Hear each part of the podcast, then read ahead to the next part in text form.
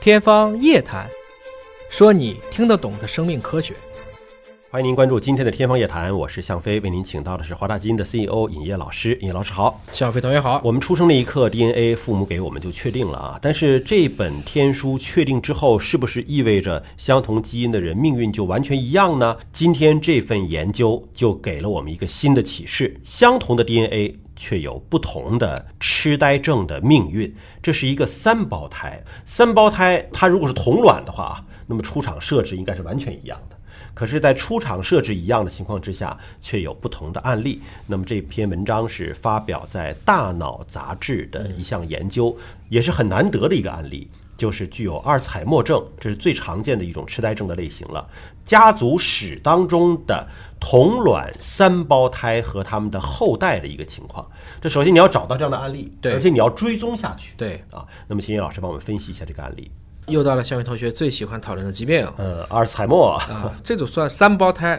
啊，应该说很有意思。他们的母亲，也就是这三胞胎的妈妈，同时有帕金森和阿尔兹海默，发病时间是在八十多岁，因为可能记不准了啊，因为发病还比较晚呢。啊比较晚，但时间也很长了。对，那会儿分析的时候，这三胞胎已经八十多岁了，哦，也就是说妈妈肯定已经如果还不在在的了话，应该一百多了啊。二八、一十六、一百六十岁了。啊，不对不对，他啊二对十岁二十岁就上哦，班对，了二十岁就生了， 是一百多岁。文科生的数学呀， 是。啊他们这个三胞胎已经八十三岁了，嗯，就不要再问我，那么他们仨分别多大呀？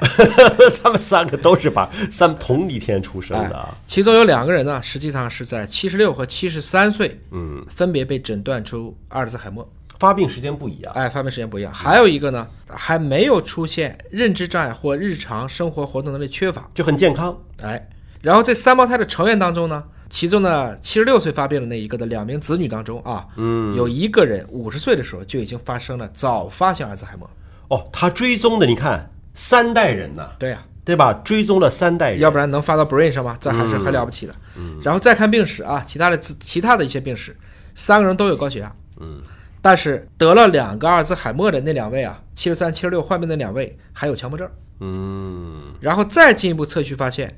他们三胞胎还有下一代中，不是有一个五十岁的就早发的患者了吗？对，都携带了跟你一样的基因 APOE4 哦，E 载着蛋白 E4，这是高危基因。但你看三胞胎里边携带这个基因的其中的一个人没发病，哎，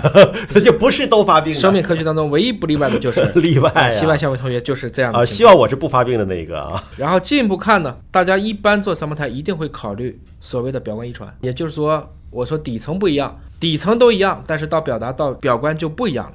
那么呢，他们就看了这个甲基化，在三胞胎当中，患者是两个人，还有一个是健康的，他们发现他的 DNA 表观遗传确实不一样了。就是 APOE E 呢，这是这个基因，哎，对吧？但是现在 APOE E 呢，还分为 APOE E 二、APOE E 三、APOE E 四，这什么关系啊？这是多态性嘛，哦就对这是一个多态嗯基因有多态性。APE2，我们认为这叫长寿基因。如果是 E2 E2，那这个应该理解成非但不会得阿尔兹海默，而且很长寿。哦， E4 E4，那可能大概率甚至就是早老性的痴呆都可能会就发生。同一个基因它有多态性。哎， APE 四就叫 APE four，它是影响阿尔茨海默症的一个风险基因风高风险，高风险高你有这个基因你是高风几险乎可以独立预测啊。那么 APOE 嗯长寿基因 E 二是减少延缓发病，还能长寿哎。还能长寿，对。那那个 APOE E 三呢？现在处于中间嘛，啊啊，就是最常见的嗯对，最常见的，很多人都是这个杂合，是这么一个情况。所以这三种情况可能会不一样。即便是三胞胎，DNA 层面是完全一样的，他们仨都有 APOE4，他们都是 APOE，他们都是 APOE4，、啊，E 他们是表观遗传层面上不一样，哦，就等于说大家手里可能都抓了一套顺子，嗯有一个人出去了，另外两个人没出去，嗯嗯，实际上是看出牌，就是 DNA 只决定你抓什么牌，但怎么打是你的转录和表达，就和打表达牌的。人这个一迷糊，没把顺子打出去，而且有两个人迷糊了以后，把下一代还有人也打迷糊了，而且迷糊的更早、 哦啊，嗯就这么理解。现在分析呢，就是他们在几个基因上的部分的甲基化位点的差异超过了百分之三十。嗯，也就是说，虽然他们的抓的牌都一样，但是打牌的顺序不一样，嗯，那就有一个人就逃开了这个魔咒，但是你看啊，这个发病的时间有些奇怪哈、你看，呃老奶奶就三胞胎的母亲八十多岁才发病，嗯，然后呢，这三胞胎里的两位都是七十多岁发病，对，然后他们的其中的子女五十岁就发病了，哎，这发病年龄怎么还提前了呢？这个蛮有意思的。你知道甲基化是能预测寿命的，甲基化预测啊寿命可以预测寿命。我们当时讲过一期嘛，根据动物的甲基化，记得吗？来推测这个动物的寿命上限。嗯，这个里面就看见了啊，甲基化再根据它的实际年龄比较啊，